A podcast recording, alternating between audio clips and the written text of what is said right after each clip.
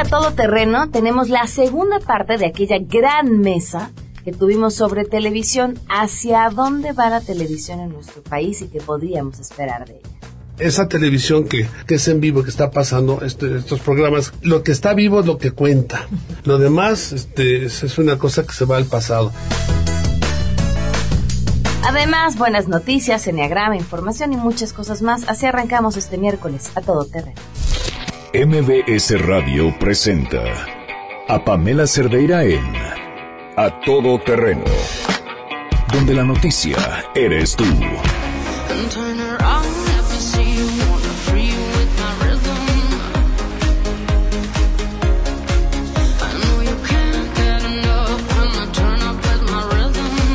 Bienvenidos, gracias por acompañarnos en este miércoles 12 de abril del 2017. Soy Pamela Cerdeira, los invito a que se queden aquí hasta la una de la tarde. Las eh, formas para estar en contacto, el teléfono en cabina es 5166-1025.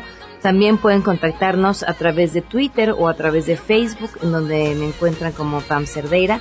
También pueden mandarme mensajes de WhatsApp al 55 33 32 95 85. Contenta de poderlos leer, que nos cuenten qué están haciendo este miércoles, cómo le están pasando. Vamos a arrancar de una vez con la información.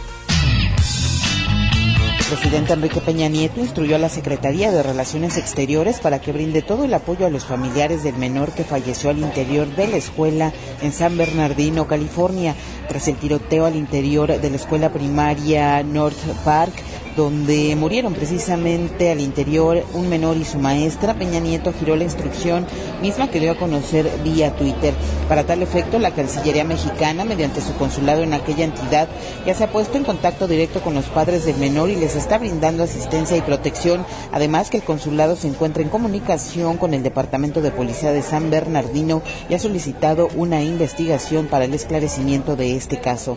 De igual forma, el primer mandatario lamentó los hechos al tiempo que se solidarizó con los familiares de las víctimas. Para Noticias MBS, Hatsiri Magallanes. El Tribunal Electoral del Poder Judicial de la Federación ordenó suspender la transmisión de un promocional de Morena en sus versiones para radio y televisión por no cumplir con los objetivos de promover a su candidata a la gubernatura del Estado de México, Delfina Gómez Álvarez, así como su oferta política o su plataforma y sí hacerlo con la imagen de Andrés Manuel López Obrador. En sesión privada, los magistrados electorales resolvieron la impugnación interpuesta por el PRI y argumentaron que el modelo de comunicación política establece bases y directrices que deben seguirse en el uso de los tiempos oficiales para radio y televisión que se conceden a los partidos para su promoción permanente y la relativa a los procesos electorales, en este caso el del Estado de México determinaron que lo anterior no ocurre con el promocional de Morena porque en la mayor parte del tiempo se escucha y se ve al dirigente nacional Andrés Manuel López Obrador refiriéndose a cuestiones que no aluden a la candidata registrada, misma que en el uso de esos tiempos debería ser promocionada. Así el tribunal ordenó al INE el cese inmediato de su difusión a fin de evitar una simulación que vulnere los principios democráticos de esta contienda. Reportó Ernestina Álvarez. El Instituto Mexicano del Seguro Social anuncia que mantendrá los precios del 2016 en su Sistema Nacional de Tiendas IMSS a lo largo de este año. Las 61 tiendas de autoservicios del IMSS están abiertas al público en general en todo el territorio nacional, atienden a casi 2 millones de personas y sus ventas superan los 1.260 millones de pesos anuales con la oferta de más de 60 mil artículos de primera necesidad como alimentos, productos de higiene personal, juguetes electrodomésticos y línea blanca. Además de las tiendas IMSS, los 17 velatorios y los cuatro centros vacacionales del IMSS también conservarán los mismos precios en este 2017. De hecho, se invertirán 550 millones de pesos en la mejora y ampliación de unidades deportivas, espacios recreativos y teatros. Les ha informado Rocío Méndez. Así es, gracias para nuestros amigos del auditorio que tomen sus precauciones porque la Asociación de Bancos de México informó que las instituciones bancarias suspenderán sus operaciones al público los días jueves y viernes santo y es que la ABM señaló que los bancos que ofrecen sus servicios dentro de almacenes comerciales y supermercados abrirán al público estos días en horarios tradicionales a pesar de que son días festivos. Es importante recordar que los clientes de la banca también tienen a su disposición los 360 365 días del año los servicios de banca por teléfono, banca por internet, así como la red de más de 47 mil cajeros automáticos que están instalados en toda la República Mexicana. Para Noticias MBS, Citlali Sáenz. Por supuesto, en este miércoles también tenemos buenas noticias.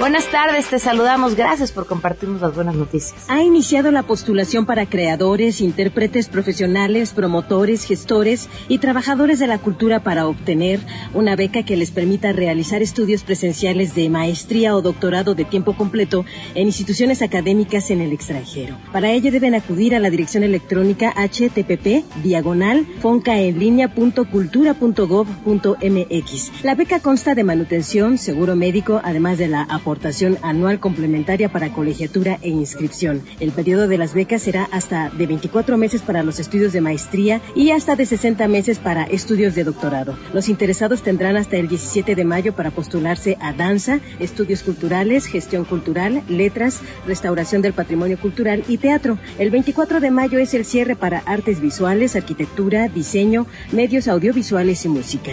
Los resultados se publicarán en el portal del FONCA el 11 de agosto del 2017 si tienen alguna duda, se pueden comunicar al 5541-550730. Reiteramos, 5541-550730, extensión 7024. Es la información al momento. Hasta aquí las buenas noticias. Vamos a una pausa y continuamos a todo terreno. Queremos conocer tus historias. Comunícate al 5166-1025. Pamela Cerdeira. A todo terreno. Donde la noticia eres tú. Volvemos. Pamela Cerdeira está de regreso en A todo terreno. Únete a nuestra comunidad en facebook.com. Diagonal Pam Cerdeira. Continuamos. Porque hay nueve maneras de ver el mundo llegó la hora de conocerte con el Enneagrama a todo terreno.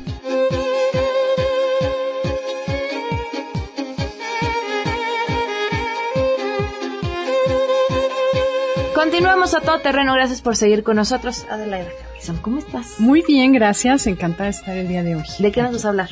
Pues mira, hoy quiero platicarte de las fijaciones que tenemos cada personalidad. Ok que es una fijación mental. Es como esa idea que te haces de chiquito y que vas repitiendo toda la vida. Ok. Y te la compras, te la das por cierto. Claro, y además sabes que luego los papás etiquetamos más. Híjole. A lo peor es que tú crees que eso funciona, pero claro que lo, el niño es muy inteligente y se da cuenta de aquello que a sus papás les gusta. Y claro que a los papás les gusta. Y entonces lo refuerzas. Por ejemplo, el niño uno que es el perfeccionista, su fijación mental es corregir el error compulsivamente y ser mejor. Y entonces, ¿por qué no la mamá es la típica que empieza, ay, mijito, tan ordenado, vieras qué padre es tener un hijo tan lindo, tan ordenado y tan cumplido? Entonces, si el niño en algún momento pensaba salirse de ese esquema, pues ni loco, porque su mamá está muy orgullosa de él. Entonces, sin querer, los papás reforzamos ese patrón. La idea es darnos cuenta cuál es la personalidad de mi hijo y dejar de hacer eso inconsciente que hace que su personalidad se fije más y se desintegre más. Ok. Pero es que si es una maravilla tener un hijo ordenado, ¿qué te puedo decir? Pues sí, Uno no quiere quitarle la fijación, más cuando el resto de los que estamos en la casa somos un desastre. Sí, pero el pobre niño sufre mucho. O sea, el chiste no es, no va a dejar de ser ordenado, nada más que sepa que aunque no fuera ordenado, tú lo quieres. Claro. o sea, que te aliviana la vida que sea ordenado, pero que no es el motivo por el que lo quieres. No es la razón por la que lo quieres, claro. O sea, el chiste sería separar el amor de la conducta. Ok, sí, claro, porque no tiene que no tenga que ser un tema de aceptación y que no sea algo que haga por sentirse parte de. Exacto. Okay. Entonces, bueno, el chiste es que todos los que ya la tenemos veamos cuál es y cambiar. En el uno es esa. En el uno es esa. En el dos es ser servicial. Su fijación es ganarse el amor, que lo quieran y lo necesiten. Okay. Y por qué no la mamá es la típica que siempre dice, ay, mi hijita tan ayudadora. ¿Qué haría sin ti? Y pues se lo fijas. El 3, el niño 3, su fijación es ser exitoso, ganarse el reconocimiento y el aplauso de los demás. Ok. ¿No? El típico que quiere la estrellita, mamá, mamá, mira qué bonito, ay, mi vida, qué bien. Y son esas personas que en la empresa te las encuentras presumiendo lo que hicieron, cacareando el huevo y haciendo mil cosas para que los demás lo aplaudan en vez de reconocerte tú. Ok. Otra, el 4, bueno, su fijación es ser diferente y único. Entonces se pasa la vida haciéndose el mártir para ver si me vas a venir a rescatar. Porque yo no soy como mis hermanos, o sea, yo soy diferente. Y logra que los trates de manera diferente. Ok. Pues que cachen los papás como caemos en ese juego. Entonces, por ejemplo, a mi hija me llevó, es la única que logró que yo fuera al pediatra tres veces pensando que tenía apendicitis. Porque ya sabía cómo, ¿no? O sea, es que me duele acá y curiosamente cada papá tenemos un punto ciego. Y entonces el telón de Aquiles y nos aprenden a manejar desde ahí Claro. inconscientemente para obtener cariño. Ok. Ujú. Luego el 5 es el observador. Su fijación es estudiar, entender el mundo que lo rodea. Entonces tengo que tener pocas necesidades, pero así siempre está analizando todo. Son esos niños que le sacan canas a los papás y los ponen en aprietos cuando les preguntan, oye, ¿qué pasaría si ahorita todos los semáforos se pusieran en verde? Que jamás en tu vida se te ocurre Ajá. eso, ¿no? Oye, mamá, ¿por qué no se caen las estrellas? Preguntas que te ponen en jaque. Bueno, ese es un niño 5. Ok. ¿no? Y a ese niño 5 hay que enseñarle a que toque las emociones. Ok. Independientemente de que sea tan inteligente, pues no sigas machacando en que qué padre lo que valoras de él es su inteligencia o su estudio. No, el niño 6, ¿te acuerdas que es el miedoso? Es el que conocemos como el cuestionador. Su fijación es buscar seguridad. Entonces, por ejemplo, este niño en la mañana, yo tengo un sobrinito que revisa que su mamá haya cerrado la puerta con llave Ay, antes de dormir. Pobrecito. Vive con miedo. Y entonces la mamá, mijito, ¿ya checaste la Ah. puerta? Y dices, no, pobre niño, o sea, quítale responsabilidad. Dile, no va a pasar nada. Yo para eso estoy, para cuidarte. Como Claro. hacer lo contrario en vez de decir, ay, qué rico, ya este se encarga de revisar puertas, ventanas y ladrones, ¿no? Se vuelven como el centinela de la casa. Ok. Luego el 7. No, no digas esa palabra, ahora tiene otro significado. Ah, claro. Oye, curiosamente, ¿puedo hacer un comentario respecto a eso? Claro. Fíjate que mi hijo tiene 21 años y él dice que cuando tenía 15 años surgió un grupito de chavitos. Cuando, dice, mamá, era de Blackberry la cosa. Ok. Un grupo de chavitos que pegaban, mandaban a sus guaruras a pegarle a los chavos. Ok. Entonces, para defenderse, hicieron un grupo que se llamaba Centinelas. Y entonces entre ellos decían, oye, es como un grupo de paro, decían ellos. Es que era apoyar a los chavitos que estaban en, en desventaja, mamá. Así empezó ese grupo. Y hoy eso derivó en lo que conocemos como los centinelas. ¿En qué momento se descompuso? Exacto, empezó con una buena causa, el defender a los indefensos, o sea, los que estaban indefensos, y hoy en día ven lo que es. Terrible. Así es. Bueno, entonces estábamos en el El niño 7 siete. es el optimista, entonces su fijación es pasarla bien, planear cosas nuevas, diferentes cada día. Entonces, claro, es el que siempre está de buen humor y cuando este pobre niño 7 comenta que está triste, como que no le permites, no, no, a ver, tú eres la alegre, tú no me ocasionas, me ocasionas problemas, tú tienes que estar siempre contenta. Y entonces siempre se pone la etiqueta. Inconscientemente fijamos aquello que el niño aprendió. El 8 es el que es fuerte, es poderoso, el que no se deja controlar, ¿no? Y no falta el papá, sobre todo los papás son los típicos que empiezan, eso, mijito, no te dejes, qué bueno, sí, no te dejes. Y al rato es el buleador del salón. ¿Por qué? Porque en tu casa te hicieron buleador. Y luego el 9 es el mediador, su fijación es, o sea, sí, su fijación mental es checar dónde hay conflicto y armonizar. Ok. Entonces vas por la vida viendo quién está peleado con quién y vas con tus amigas, no, mira, ella no quiso decir esto, es que es la otra y estás mediando. Y entonces solita vas, sí armonizas el ambiente, pero a costa tuya, Ok. ¿no? ¿Y, y, y cómo te refuerzan esa etiqueta en casa? Pues, ay, es que ella no da problemas. Yo me acuerdo, yo soy nueve Ajá. y mi mamá contaba que no sabía qué hora me despertaba. Hasta que se- mi hermana nació y entonces ella sí pegaba el grito en cuanto abría el ojo. Ok. Pero decía, tú eras tan buena, nunca dabas falta. Y claro, te sientes orgullosa de no ser la latosa, pero eso es a costa de no pedir nada. Claro, de no decir esto necesito. ajá. Porque lo que valen de ti o lo que valoran es que te callas y que no pides las cosas. Ok. Entonces así es como lo vamos fijando. Sí, decía un libro de relaciones públicas que cuando tú quisieras obtener algo de una persona, eh, le dieras esas atribuciones, este, ¿no? Entonces se cuenta, híjole Adelaida, tú que eres tan puntual, eh, mañana nos vemos a las nueve. A lo mejor no eres puntual, pero como ya te dije que eres tan puntual, vas a estar obligada a cumplir aquellas atribuciones que te di. y, y, fu- y que funcionaba mucho en el ámbito de las relaciones públicas cuando querías obtener algo de alguien más, pues le dieras ese atributo, eh, porque se iban a ver obligados a cumplirlo. Qué peligroso es cuando se trata de educar, porque entonces ya es otra cosa lo que quieres conseguir. Y sabes qué es lo importante? Que como decíamos la semana pasada, hay que fijarnos qué queremos de los hijos también. Porque tú quieres que te digan que sí a todo.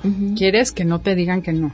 Que no tomen decisiones porque tú escoges hasta la ropa que se van a poner. Pero cuando tienen 18 años, automáticamente quieres que le digan que no a los amigos, que tomen sus propias decisiones, que sean responsables y nunca les enseñamos. Claro. Y encima fijamos esto.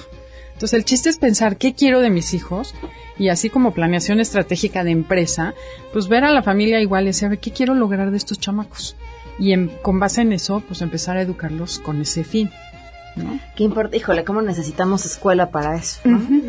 Una universidad, una maestría En eso un estamos trabajando. Sí. Tenemos ya un taller para papás. Ah, qué bueno. Exactamente, para educar y usar todas las herramientas de la empresa en la familia. Qué bueno, porque sí, lo uno, si te pones a estudiar cuando terminas, pues ya, ya tienen 18 años y ya no tienen mucho más que hacer. Así es. Es más, en mayo vamos a tener un taller. Ok. Una vez les voy avisando. Ah, pues Aparte, una en el vez. último fin de semana de mayo, Ok.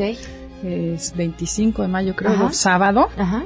de 10 a 6. Ah, perfecto. Pues luego nos vas a pasar los datos ya más, Claro que sí.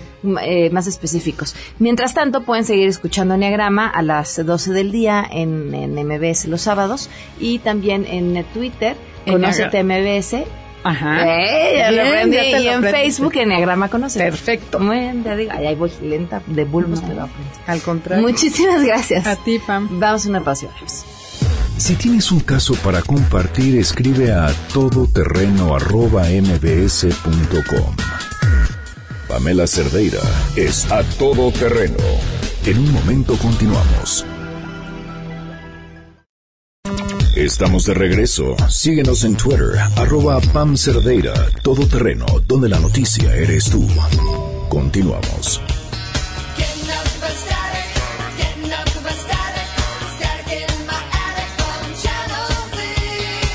Hace un par de semanas tuvimos en este espacio una mesa sobre televisión. Es importante en este momento preguntarnos hacia dónde va uno de los medios de comunicación más importantes y que ha marcado a generaciones eh, que ha marcado el rumbo también de un país. ¿Hacia dónde va después de, de lo que representa o ha representado la llegada de nuevas tecnologías? La gente que hoy está mucho más conectada a su teléfono que cualquier otra cosa, que le gusta utilizar una doble pantalla. Eh, tuvimos esta mesa y, y por cuestiones de tiempo pues nos fue imposible eh, acabarla. Y digo acabarla entre comillas porque los grandes invitados que nos acompañaron pues tienen mucho que decir. Así que nos movimos a, una, a otra cabina y, dejamos prácticamente que la conversación empezara y fluyera y aquí se las compartimos. La televisión llega un momento que desgasta las buenas ideas. Y nuestra televisión ha tenido esta tendencia a desgastar las cosas. Yo, en mi época que hacía novelas, hice muy buenas novelas hasta que yo me desgasté haciendo el mismo sistema. Alcanzar una estrella, que el cantante, que el backstage, que no sé qué. Y ahorita, obviamente, los chavos de ahora, y sobre todo los millennials, no se sorprenden de nada. Ya vieron una guerra, ya vieron las torres gemelas que se caían, ya. Yo mi programa favorito, porque no es un programa, yo veo dos programas al mismo tiempo. Y no sé lo divertido que es, porque una cosa es la serie, que te, te, te gusta Rosario Tijeras, empieza la nueva de la Ingobernable, este, ya empezará House of Cards en mayo. Eh, hay una serie que, que, que yo estoy viendo que no le entiendo nada, que se llama Legion Ya. Y tienen que verla porque es un viaje, es hecha canadiense. Hay 26 productores ejecutivos. ¿Qué tal? Entonces dices, bueno, ¿de qué, ¿de qué onda? ¿Qué está pasando? Pero lo que yo veo, y porque, porque es la, la novela de mi vida, novela, lo que está pasando, veo, en un canal tengo CNN y en otro tengo Fox. Y tú no sabes la, la- lo que ha causado esa guerra mediática que hay de la de la de- media contra no sé qué. Es un, de veras que es un espectáculo ver, y no es, no es House of Cards, ni es Scandal, ni esas series, es la verdad, es la vida que está pasando en ese momento. Entonces es muy interesante aplicar eso porque esa televisión que, que es en vivo, que está pasando, este- estos programas, lo que está vivo es lo que cuenta. Lo demás este, es, una cosa que se va al pasado. Y hemos vivido copiando formatos. Vamos a ser honestos. Nos copiamos los formatos de los famosos talk shows. Ya existían en Estados Unidos desde hace mucho tiempo. Los, los de canciones, de las canciones, ya existían desde hace tiempo, desde, bueno, y ahora los renovamos, los tropicalizamos, los hacemos nuestros. Pero la verdad es que el nivel promedio de retención de la gente es de, de cada hora que ven, nada más retienen el 7.5%. Lo demás se les olvida la media hora. O sea, cinco minutos. No, toda una canción es tres minutos. Entonces, ¿qué te acuerdas de la canción del estribillo? Exacto. Y la canción dura tres minutos, pero no, dura minuto y medio, porque es la entrada, Claro. la parte del medio, se repite la canción completa. Entonces, ¿qué pasa? Que nuestras novelas, hasta que viene este cambio, que yo no soy a favor de las novelas violentas, porque creo que no las hacemos a ver- hacer bien. Me gusta la historia, lo que pasa, ¿no? De, yo, yo Rosario sé cuando la filmaron en Colombia, porque fue un director mexicano que fue, eh, Mayé, y, y ves, pero estamos viendo que tenemos en prime time cinco novelas de narcos, como está la situación en el país ahorita, de- ¿dónde, dónde hay una cosa que me dé una esperanza? ¿Dónde hay algo que me quiera hacer soñar otra vez? ¿Dónde hay algo que me quiera yo identificar? Ya no hay. Entonces tengo que recurrir a un cambio, ¿no? Y no todo mundo tiene dinero para pagar cable, para pagar Sky, para pagar este lo que es Dish o lo que es de alguna forma eh, comprarte la suscripción de Hulu o de o de Netflix, todo.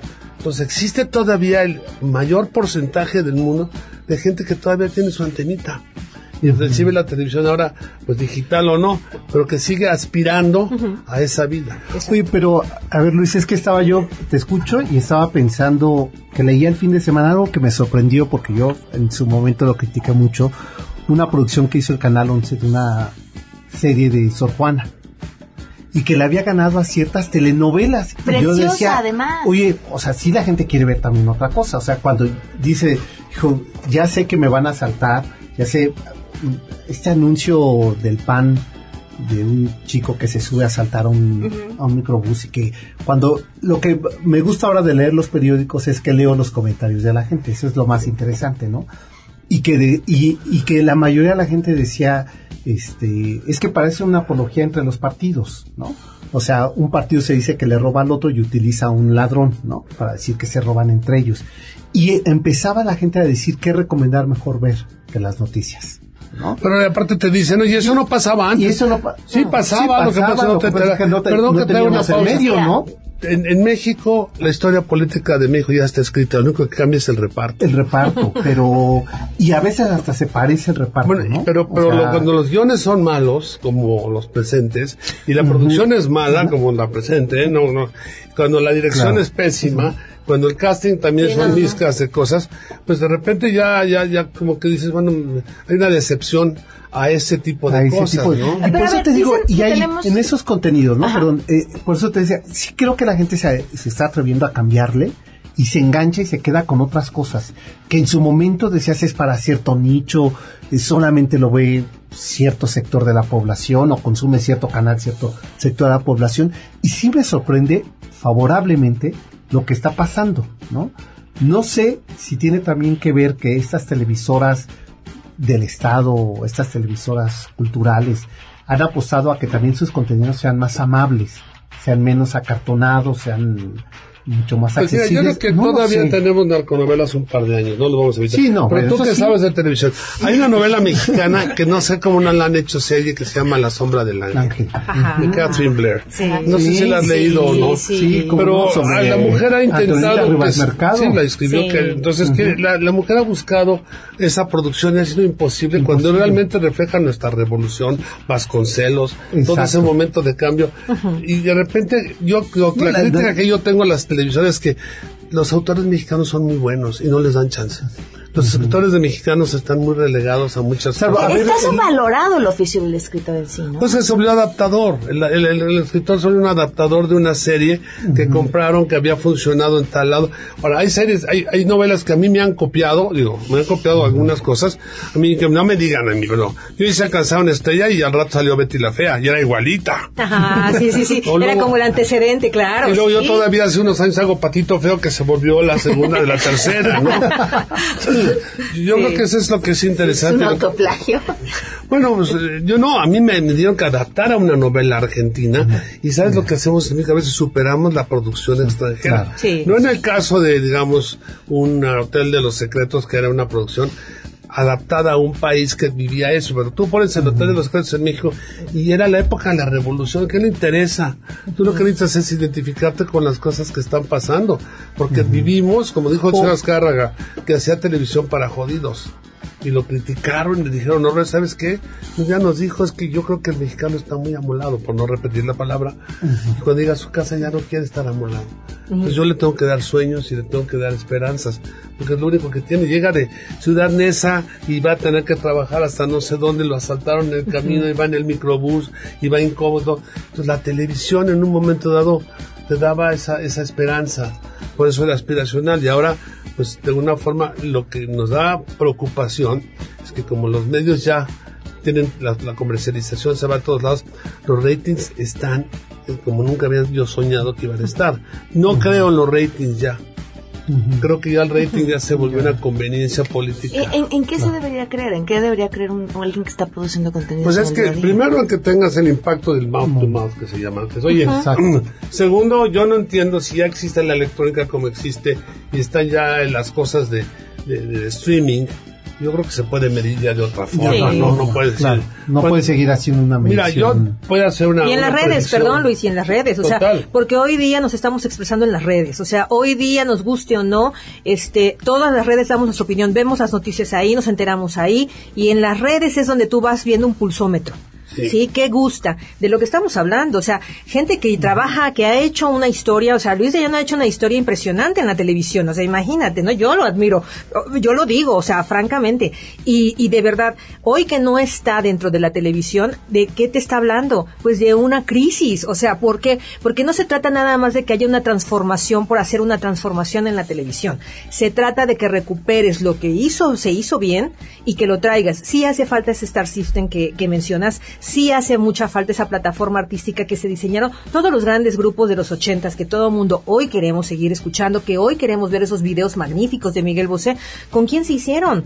O sea, con este señor. Y si no hubiera habido este señor, o sea, de verdad, hoy día dime, ¿qué videos estás viendo? Bueno, ¿Qué yo- es lo que yo tú estás viendo? videoformos, ¿Sí? por ejemplo. Claro. Videojuegos O fue un sea, experimento que hicimos antes de que Sí. antes del Discovery El Channel y todo. Sí. A mí me dijeron una cosa una vez muy cierta. Oye, ten cuidado porque cuando estás adelantado a tu época, nadie Sí. te va a Nadie pelar. te va a pelar. Y cuando ya llegaste a hacer tu proyecto es que ya estás fuera de época. Pero. Sí, sí, sí. Oye, lo que decía Monsevalle, nunca entiendo nada. y Cuando entiendo ya pasó de moda. Claro, ¿no? O sea, sí, pero, pero sí te digo, a eso vamos, deberíamos de regresar, o sea, ese tipo de personas no deberían de estar fuera, te lo digo de cualquier televisión, ¿eh? o sea, hay mucha gente que ha quedado fuera de estos nuevos directivos, porque en realidad se trata de los directores, ¿quiénes son los que manejan los contenidos? Los directores, ¿quiénes son los que eh, llevan los programadores? Y se les ha olvidado que estos señores de traje, tienes que ir a la creatividad, tienes que ir con quien hizo la- el cambio, con quien fue visionario, y los han ido dejando a los lados. ¿Por qué? Porque "Ah, es que ahora me sales muy caro. Pues claro, oye, pues si trae un bagaje detrás Pero y aunque- enorme, y aunque no, a lo mejor ya no. caro. Mira, la y ya no es así. ahora ya no es más económica. Yo estoy Sí. haciendo ahorita tres proyectos, series, estoy haciendo pilotos, estoy haciendo, o sea, estoy más prendido que cuando estaba yo ahí sentado Ah, siendo claro. vicepresidente. Sí. Y estoy feliz. Ahora, extraño esa televisión de entretenimiento. Sí. Extraño esa, ese programa de variedades que había. Extraño el humor en la noche. porque no hay un buen talk show? Buen talk show en que no salga un cuate diciendo puras eh, cosas de millennials. Porque no soy millennial, porque los millennials no me pelan. Ni me van a pelar, ni van a pelar a nadie. Porque es una, es una generación que estamos por comprender muchísimo claro. todavía. Pero todos aquellos que estuvimos, que estamos en la televisión y queremos a la televisión. Yo el próximo libro que haga, quiero hablar sobre no Televisa ni Canal 3, quiero hablar sobre la televisión que nos dio, que nos organizó, que nos hizo unirnos, que nos la veíamos eh, juntos, que la compartíamos juntos.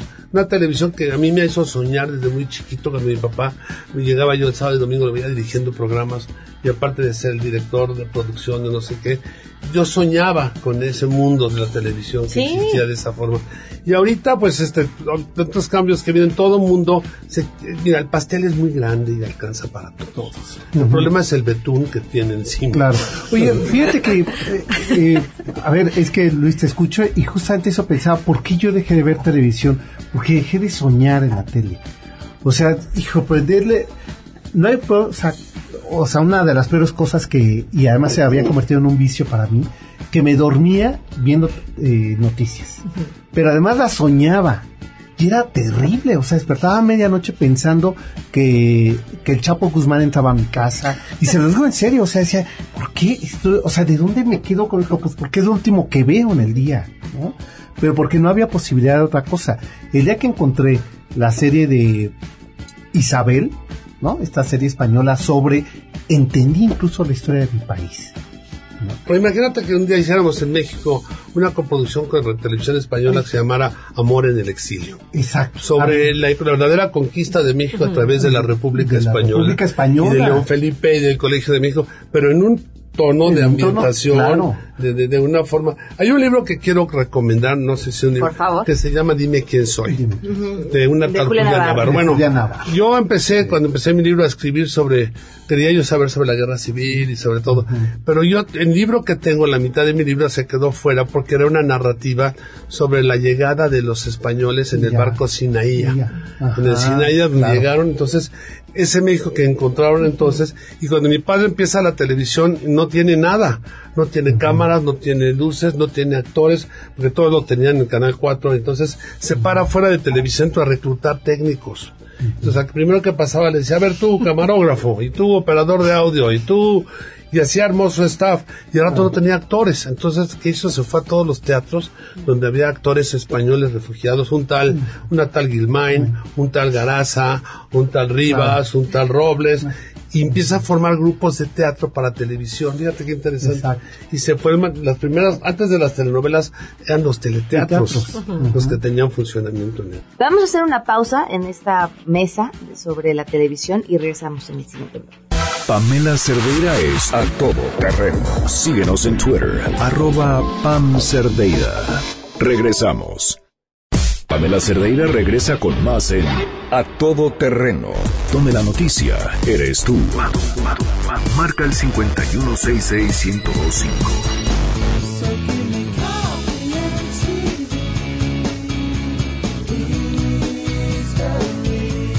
¿Está pagando la televisión las cuentas hoy por los errores que cometió a lo largo de tantos años? Sí. La televisión.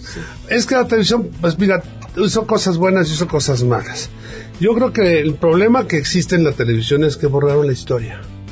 Eso. Y eso es una cosa Sí. que yo... Pero es lo que le pasa al país. en- Pero borraron la ¿no? historia de la televisión y borraron la historia de muchas Sí. cosas. Solamente cuando sale Silvia Pinal y saca su último libro, ahora van a hacer la vida de fulano y la vida de sultano. Pero la historia de la televisión en sí es algo maravilloso, es algo impresionante porque en la televisión que crearon el señor Azcárraga cuando es una, una televisión que unió a la familia y formó a la familia de una manera moral de comportamiento, de, de- de- o sea, las novelas de todo lo que tú quieras, pasaban todas las atrocidades del mundo, porque pues este, de alguna forma, como dije, todas las mujeres siempre aspiraban a, a ser las patronas. Pero una televisión que no digas una mala palabra, no que no me gusta decir malas palabras, pues soy bien mal hablado, pero en la tele no lo puedes hacer, ¿no? Y aparte el abanico de oferta que había, había un canal que se dedicaba a México, un canal que se dedicaba a las caricaturas y a las series, otro canal que se dedicaba a esto. Y ahora de repente pues tenemos 150 canales y seguro que la confusión es espantosa. Ahora, estas series que estamos viendo, los que nos gusta ya variarle, son películas. O sea, yo creo que la son industria películas en capítulos, y piensa que el cine mexicano que está padrísimo ahorita sigue siendo una cosita así comparada con el cine que se produce para televisión y ahí está el futuro. El cine Ahí para está. televisión es donde vienen los contenidos variantes, aventados, todo, porque no hemos hecho un buen conductor que sea un talk show. Dime uno. No. Dime, bueno, y artistas ahorita dicen, bueno, los de la generación Timbiriche siguen cantando Timbiriche, ya tienen 45 años, son los ejecutivos, son los políticos. ¿A qué le van a cantar mis hijas dentro de 10 años? Exacto. Estoy preocupadísimo, ¿eh? porque digo, oye, ¿quién hay ahora que esté fomentando la producción de cosas que van a crecer con ellos? Porque la generación, el fenómeno Timbiriche, porque creció una generación con ellos y, y se desarrolló una generación. Ahorita, por ejemplo, vas a ver Cabao B7 y me lleva mi mujer y yo veo que la gente no va a ver a Cabao B7, ¿sabes a qué va? A ser caballo. Hacer, claro. Y, van a- hace- y a cantarlas sí, y a bailarlas, ¿no? y a- claro. Y eso es lo que de alguna forma, es que bueno que funcione, que está haciéndose. Pero, por ejemplo, pero ya voy a acabar porque hablo mucho. ¿No? México tiene más teatros que ningún lugar del mundo. Y todos los buenos actores están en teatro. Y los, los que son ya más abusados están en cine. ¿Y cuántos actores hay desempleados en la tele ahorita? Vete a ver, ya no hay exclusividades. Están acabando. Ya no hay esto, ya no hay el otro. Ya no- Entonces cada vez hay menos novelas. Cada vez hay menos programas de comedia. Ahorita quieren regresar al, al sitcom. Quieren regresar un poquito. Pero cambió porque el humor negro del mexicano es diferente al humor negro del gringo. Una cosa es Two and a Half Man, que, que se ríen de cualquier cosa. O sea, eh, ahí tienen máquinas especiales. Tú sabes que tiene una máquina que le metes el script y la computadora dice dónde hay risas, dónde no hay risas. Cuando el chiste es malo lo, lo vuelve bueno. Pero tiene risas, chiflidos, gritos, bueno, hasta gases, ¿me entiendes? Desde que estás oyendo a, la gente de ahí. ¿Por qué? Porque es una cosa que te causa un ritmo y te causa compañía. Porque la, la- la problemática es nuestra soledad ante la caja. Sí, sí. Y yo sí digo, este, retomando tu pregunta, está pagando un precio, por supuesto que está pagando el precio de no haberse transformado, de no haber sido, en el caso que ya menciona Luis de Televisa, sí, o sea, no siguió esos pasos de esa televisión de Star System que nos hacía aspirar, este, aspirar, soñar, traer los mejores grupos artísticos, ser la plataforma, además a nivel América Latina, de creación de semillero de artistas. Este, en el caso de Azteca, está pagando que cuando nació, apostó por atreverse, por los contenidos rudos, por ser eh, honesto, traer un cambio, hablar de las cosas realistas. ¿Y qué pasó? Que a los 10 años ya no, nos vamos acomodando, somos un duopolio, necesitamos estar más tranquilos, tenemos que seguir las reglas del país y Azteca está pagando exactamente las consecuencias de lo que fue someterse y no seguir a sus básicos. ¿Qué está pasando ahí en la carta de programación? Sí celebramos Rosario Tijera, sí celebramos Masterchef, sí celebramos esas cosas, pero está regresando a sus básicos. Azteca está regresando, viene Ciudad Desnuda, una nueva versión que ya se hizo, que fue un tipo de televisión que también le gustó y le sigue gustando a la gente. Este, no es que esté mal, es que esos básicos los dejaste de lado, los quitaste, ¿sí? Porque dijiste, ahora viene una televisión minimalista y ahora viene... No es cierto. La gente que ve la televisión siempre va a ser aquella que creció con la televisión. Yo crecí con la televisión, tengo 45 años, amo la televisión. Y dime cuántas horas veo al día de la televisión. O sea, la veo dos horas, ¿no? Y ya. Cuando mucho. Y me da, y me duele, porque te asomas a ella y dices, ¿por qué no quieren regresar? ¿O por qué no quieren darnos una cobertura? Yo fui parte de la televisión también, es para exponer investigaciones. Yo hice una de ellas que mantuvo en vilo a todo el espectáculo mexicano, ¿sí? Todo el mundo recuerda cuál es esa investigación que cambió todo el espectáculo de una corrupción de menores, etc, etc. Entonces, bueno, y fue el mejor semillero que yo pude tener, la televisión, para llegar a la, a la gente, a que vieran ese líder de opinión lo que estaba pasando detrás, ¿sí? Porque también eso crea la televisión, ese tipo de ídolos y esos tipos de abusos. Este, hoy yo digo, ¿sabes? Veo y me da pena ver que la televisión que tiene que cumplir con estas investigaciones periodísticas, que tiene que cubrir con estas coberturas informativas, que son su gran apuesta, quieres llorar de ver que hay noticias que simplemente no se atreven a cubrir. Y voy a dar un ejemplo bien claro. Pasó en México, en Monterrey, un asunto que todo mundo no sabíamos que nos tomó a las 8.52 de la mañana a todos este año, fríos. Un jovencito entró con una pistola y en un salón de clases, clase media alta, entró en Monterrey y disparó. Punto. Y todo el mundo hablamos de eso porque eso sentó un precedente en nuestras noticias. Yo dije, estamos a ocho minutos de entrar al aire. Yo estaba trabajando en ese momento en Televisa. Yo estaba en un programa que sale todos los días al aire. Yo dije, ¿por qué no abren señal ahorita? ¿Por qué no se enlazan? Tenemos especialistas. Es que no es que tú quieras entender la noticia ni, ni, ni ver cómo la vas a abordar. Lo único que tú quieres es que me la empiecen a decir. ¿Qué pasó? ¿Quién es la señora? ¿Ese niño cómo agarró el arma? Eh, ese colegio, que no había las mochilas seguras, qué nos está pasando como sociedad, porque al final estás hablando de la casa, o sea, eso era de la casa que llegaba un jovencito y que veías ya violentado en un lugar común y corriente de la escuela, algo, un acto que nadie podíamos entender, nadie se enlazó. Corrieron las programaciones, porque todo el mundo dijo, ah, no, es que a mí no me toca, ah, es que me toca noticias, ah, no, es que noticias dice que mejor no te hagas a un lado, no, es que tú no eres capaz de llevar la noticia. Y siguieron con un programa normal de señoras. Cuando las señoras queríamos ver la noticia. Es de nuestros jóvenes, de nuestros niños. El, O sea, el- el concepto del qué es la señora, creo que podríamos echarnos un programa Un programa. entero para hablar de qué es la señora ante los ojos de los directivos en los medios de comunicación.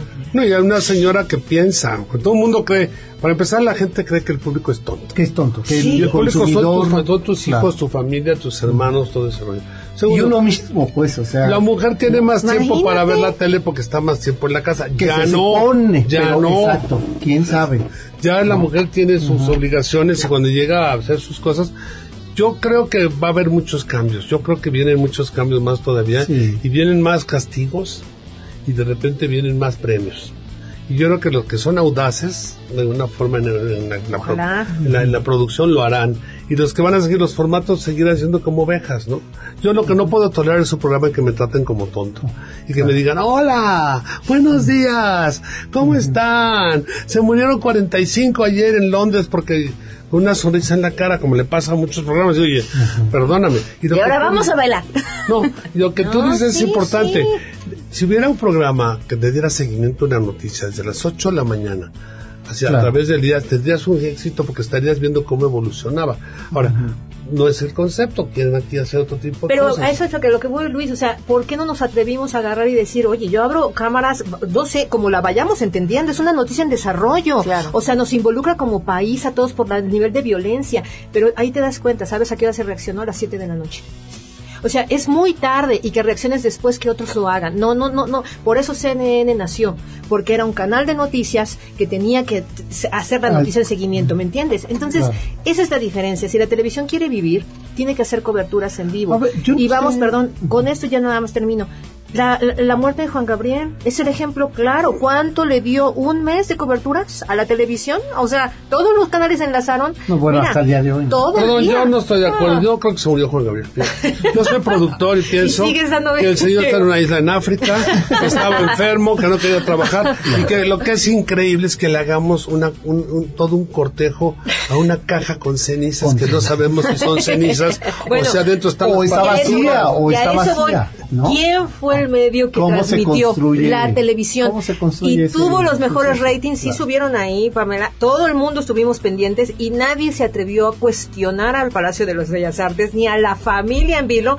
Esa caja que estaba ahí no traía los restos de Juan Gabriel, Bueno, ¿me entiendes? Porque O sea, sí somos de Porque creativos, así ¿no? somos, Siempre estamos claro. buscando, oye, ¿sería así o no sería así? Porque estamos ya acostumbrados a, a esa, esa, esa noticia espectacular que paraliza las cosas. Oye, ¿te enteraste? A ver, si mañana el señor Trump, ¿me entiendes? De repente toma una decisión equivocada y los medios gringos Otra. se le echan encima. Bueno, es que ahí, ahí tienes un ejemplo. Señor Trump, el castigo que, que le va a dar a la gente americana será que tendrá tu talk show todas las noches. Noches. El Donald Claro. Trump Show, starring Donald Trump. Y si el señor Trump saldrá todas las noches y nos dirá una cantidad de cosas, pero ¿sabes lo malo? Que habrá gente que lo va a seguir. va a seguir. Y que lo No, va a bueno, tirar, lo va a claro. creer. Yo y voto por él. Claro, lo lo que le hace falta a sí. Trump es que tenga como tenía Fox o como los más cabrones, decir, lo que quiso Lo que decir, quiso decir, es... claro. Eso no lo sí, un vocero. No, y de- a ver, ¿cuál es el- tú ahora tú lo ves, tú ves las, las noticias aquí y tienes varias formas, tienes periódicos, tienes CNN, no sé qué, no sé cuánto. Segundo medio que ves, tú lees el periódico en la mañana ya sabiendo qué pasó, estás viendo los detalles ya de letra chiquita de lo que pasó en el periódico que de tu de predilección a todo ese rollo. Todos los periódicos ya tienen su plataforma. Sí, sí, ya, sí. se- ya transformaron. ¿Me entiendes? Entonces, ¿Por qué la televisión no se va a transformar? Se tiene que Para- transformar. ¿Cómo transformar esa televisión a un futuro? Que, de una forma, porque si no vamos a seguir. Los aparatos cada vez de producción, la tecnología es más fácil. Cada vez hay aparatos que te, te- te arreglan la voz para que te afinen, otros que te arreglan la luz, las cuatro cámaras 4K ya te- hasta te editan en el mismo, te quitan las arrugas, hay planes de producción para que tu libreto lo metas a la computadora, pero hay una aplicación que no acaban de encontrar que se llama Talento. Exacto. Y esa es la más difícil de encontrar y por más que la quieran encontrar no existe. Tú no puedes tú apretar y decir, ah, ya sé cómo voy a hacer mi proyecto. ¿no? Y los chavos que estudian la carrera, y muchos estarán escuchando, creen que salir de la universidad con tu título te va a hacer eso. suficiente. Es lo peor del mundo porque llegas al foro y te comen los técnicos, te desayunan, te cenan, te hacen pedacitos porque, ay, mira el estúpido que vino graduado con honores de tal lado. Cualquier gente que quiere estudiar la carrera de medios, de comunicación, de entretenimiento, todo, desde el primer semestre tiene que ir por café. Claro. Y jalar el cable. Y aprender a saber esto porque daba a saber lo- cómo se mueven los, los, los, los, los hilos abajo, ¿no? Y no pensar que porque, porque sabes que cuando yo estudié esta carrera, era una carrera para mujeres casaderas o para jugadores de fútbol americano becados. Y afortunadamente estuve en una universidad donde sí aprendí a jalar cables y donde sí hacer cosas. La MIC que acaba de publicar un, eh, lo que está pasando con los egresados de comunicación, 18 años de retraso entre lo que estudian y lo que ocurre Sí, en el medio. sí. 18 años. Sí. O sea, una generación y media Completa, de la transformación de los medios, Sí. ¿no? Y efectivamente, muchos de los profesores de las universidades, de las que quieran, ¿eh? nunca estuvieron en un canal de tele, nunca estuvieron en una producción. y odiaban al canal de No, tele. y además, eh, sus clases están alrededor de hay que odiarlos. A ver, ya para ¿Qué cerrar, les pregunto a los tres la pregunta de los 60 millones. ¿Qué quiere el público? Es que el público quiere ver lo que le gusta, o sea, quiere ver sus telenovelas, sí quiere ver sus programas de entretenimiento, sí quiere ver sus concursos, o sea, quien no conoce su historia está condenado a repetirla y no se le ha hecho justicia a la televisión en México. Sergio. Creo que lo que quiere la gente es que sea tratada como gente.